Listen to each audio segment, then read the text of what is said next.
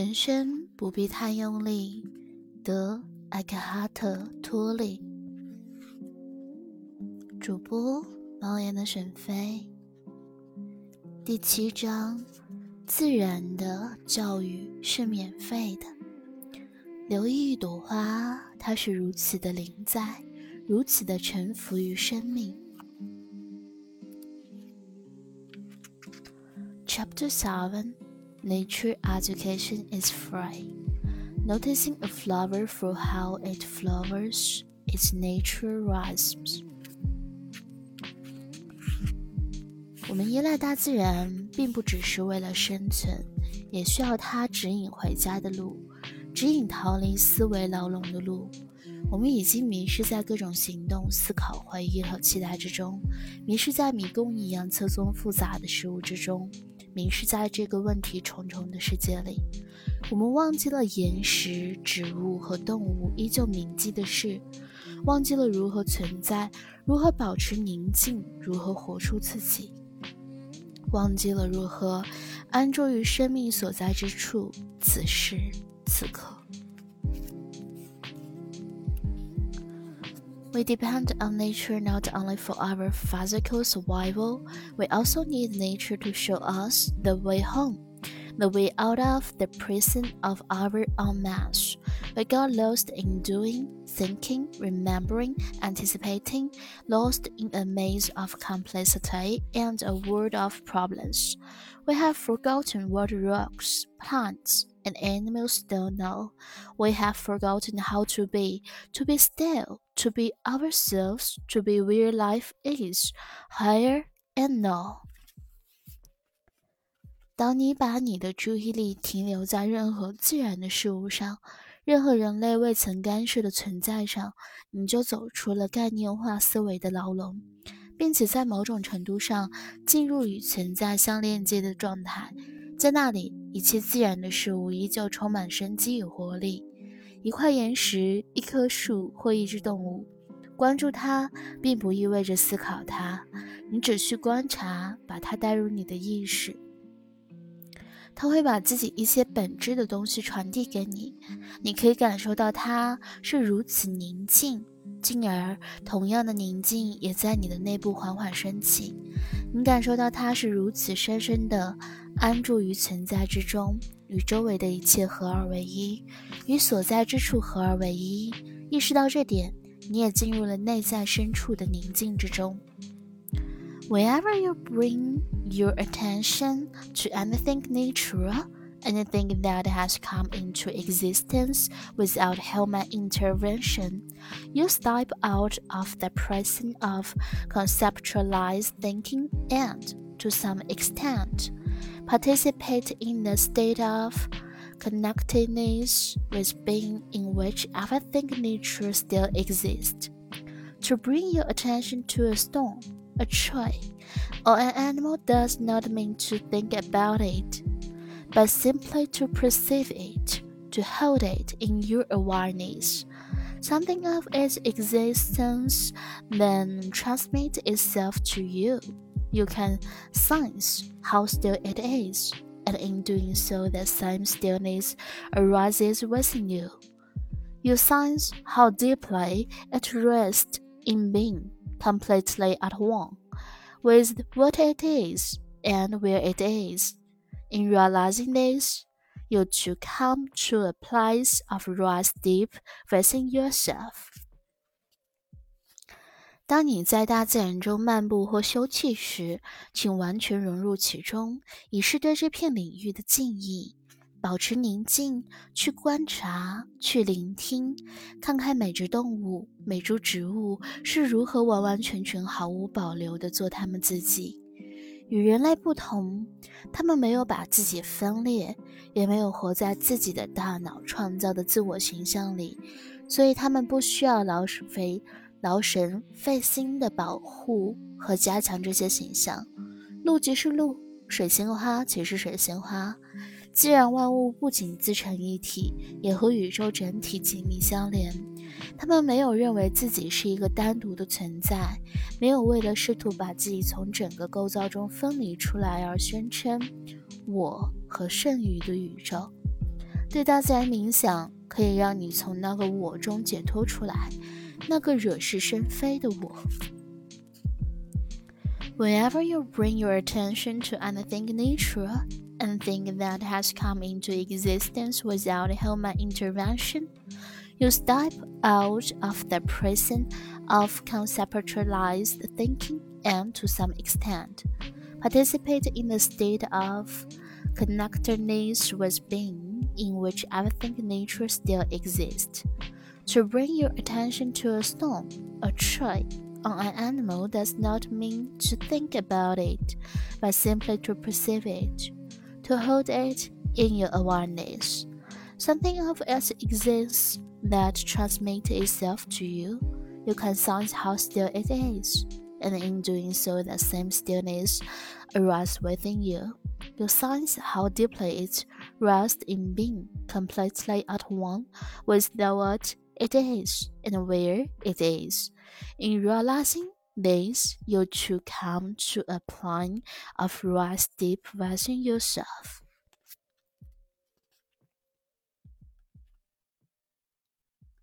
把你的觉知带入大自然纷繁而微妙的声音中，微风拂叶的瑟瑟声，雨滴坠落的滴答声，昆虫哼唱以及破晓的鸟鸣声，全神贯注地去聆听。在这些声音之外，有一种更伟大的东西，一种思想所无法理解的神圣性。你没有创造自己的身体，也不能控制自己的身体机能。所有这些是比人类大脑伟大的多的智慧在起作用。它正是它支撑着整个大自然。除非通过感受你体内的生命活力以及生机勃勃的存在，从而认识到自己内在的能量，否则你根本无法接近它分毫。When working or resting in a nature, honor that dream by being there fully. Be still, look, listen, say how every animal and every plant is completely itself. Unlike humans, they have not split themselves into. They do not live through mental image of themselves. So they do not need to be concerned with trying to protect and enhance those images. The deer itself, the deaf deer itself, all things in nature are not only one with themselves but also one with the totality. They haven't removed themselves from the fabric of the whole by claiming a separate existence, me, and the rest of the universe.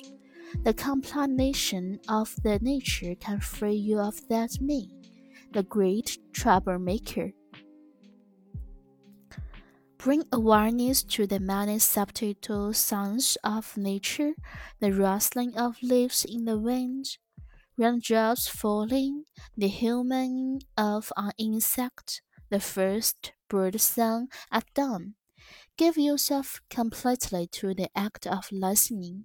Beyond the sounds, there is something greater, a silence that cannot be understood through thought.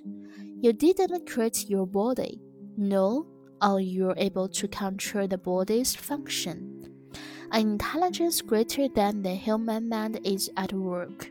It is the same intelligence that sustains all of nature. You cannot get any closer to that intelligence than by being aware of your own inner energy field, by feeling the aliveness, the emanating presence within the body.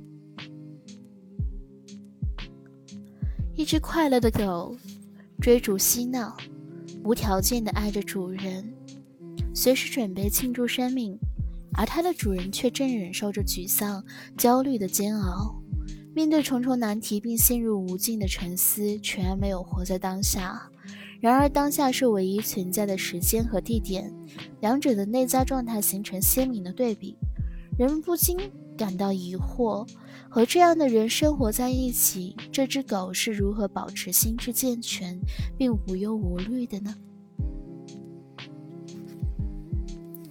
The playfulness and joyful of a dog its unconditional love and readiness to celebrate life at any moment often contrasts sharply with the inner state of the dog's owner, despised, anxious, burdened by problems, lost in thought, not present in the only place and only time there is, here and now. One wonders, living with this person, how does that dog manage to remain so sane, so joyous?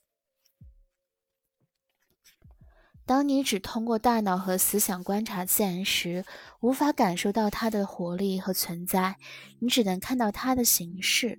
却察觉不到形式内神圣的秘密。生命，大自然不是一个商品，用来谋取利润、知识或者其他功利主义的目的。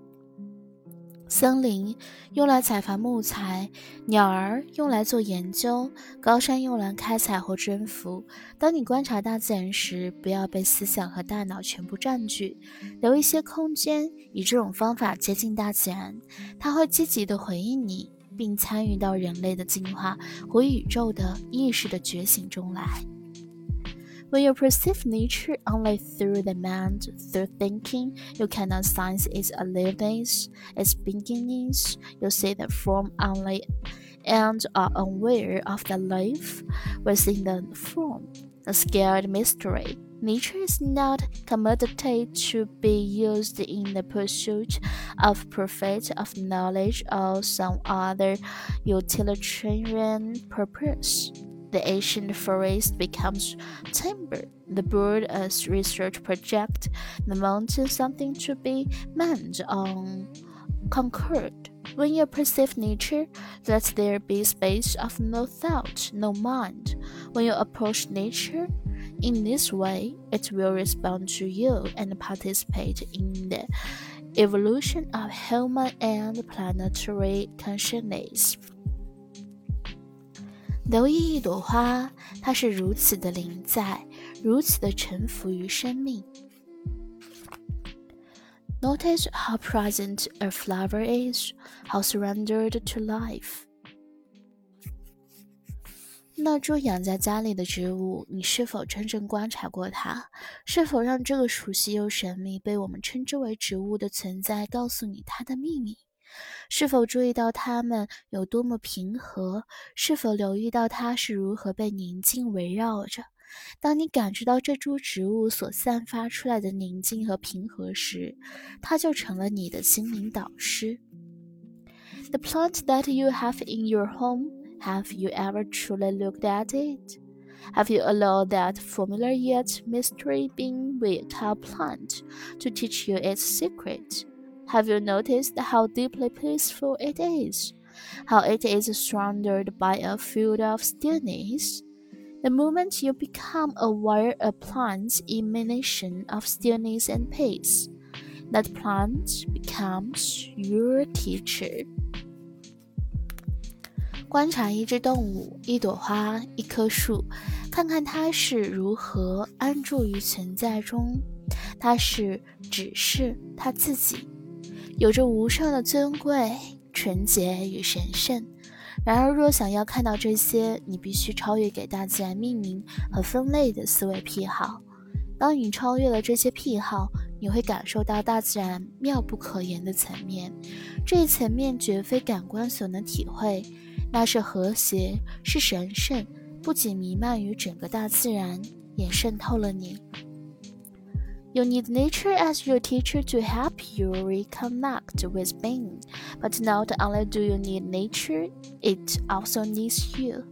You are not separate from nature. We are all part of that one life that manifests itself in countless forms throughout the universe, forms that are all completely interconnected. When you recognize the scaredness, the beauty, the incredible stillness and dignity in which a flower or a tree exists, you add something to the flower or the tree. Through your recognition, your awareness, nature too comes to know itself. It comes to know itself on beauty and scaredness through you.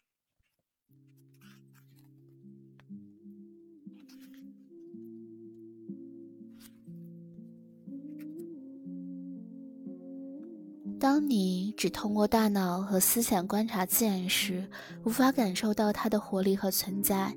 你只能看到它的形式，却察觉不到它形式内神圣的秘密——生命。大自然不是一个商品，用来谋取利润、知识或者其他功利主义的目的。森林用来采伐木材，鸟儿用来做研究，高山用来开采或征服。当你观察大自然时，不要被思想和大脑全部占据，留一些空间，以这种方法接近大自然，它会积极的回应你，并参与到人类的进化和宇宙的意识中的觉醒中来。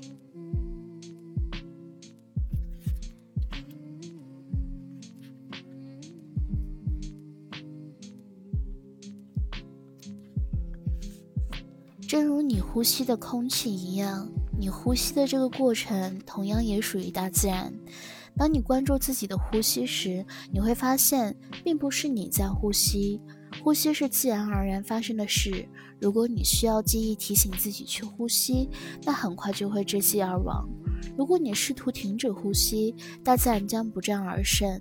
通过全神贯注地觉察自己的呼吸，你和大自然亲密而有力地连接在一起。这是一件既具有治愈作用。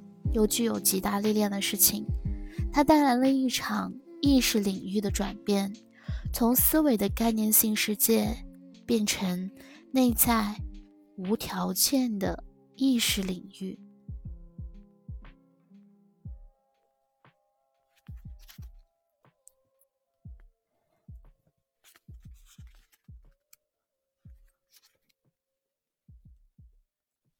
Only when you are still inside do you have access to the realm of stillness that rocks, plants, and animals inhabit.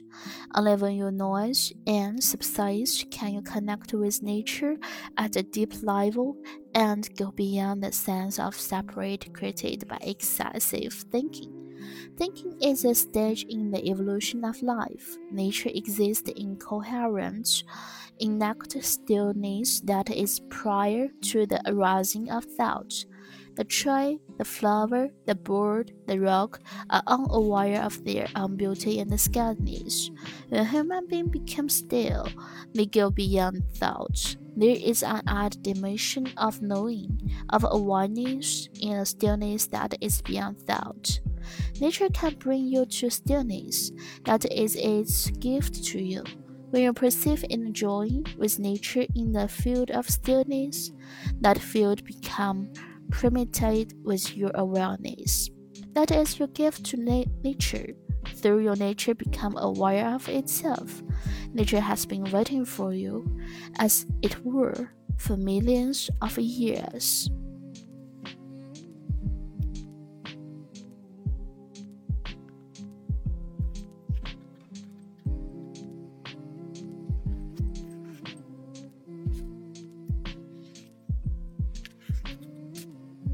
唯有内在安静， 你方能接近岩石、植物和动物栖息的宁静领域；也唯有嘈杂的思想平息下来，你方能和自然在更深的层面相链接，并超过一种分离感，产生过度的思考。思考是生命进化的一个阶段。早在思想诞生之前，大自然就存在于纯粹的宁静之中了。一花一鸟，一木一石，它们对自身的美和神圣一无所知。当人类变得宁静时，便超越了思想。在超越思想的宁静里，觉察和觉知得到了升华。大自然可以带你进入宁静，这是大自然给你的礼物。当你在宁静的领域里感知并融入大自然，那个领域便弥漫着你的觉知，而这是你给大自然的礼物。大自然通过你觉察到自己的存在，它一直在等你，可以说有数百万年之久。一个伟大而寂静的空间，将整个大自然拥入它的怀抱，也将你拥入它的怀抱。A great silent space holds all of nature in its embrace. It also holds you. 你需要大自然作为你的老师，帮助你和存在重新相互链接。然而，不仅是你需要大自然，大自然也需要你。你和大自然是不可分割的。我们都是合一生命的组成部分。这个生命通过无穷无尽的形式来呈现自己，这些形式遍及宇宙且完全相互链接。通过一花一树，你认识了何为神圣、美丽、高贵以及妙不可言的宁静。与此同时，你也赋予了这一花一树某些东西。通过你的觉察和觉知，大自然也了解了自己，了解了自己的美和神圣。You need nature as your teacher to help you recognize recognize with being. But not only do you need nature, it also needs you. You are not separate from nature. We are all part of the one life that manifests itself in countless forms throughout the universe. Forms that are all completely interconnected. When you recognize the scarceness, the beauty, the incredible stillness and dignity in which a flower or a tree exists, you add something to the flower or the tree. Through your recognition, your oneness, nature too comes to know itself. It comes to know its own beauty and scaredness through you.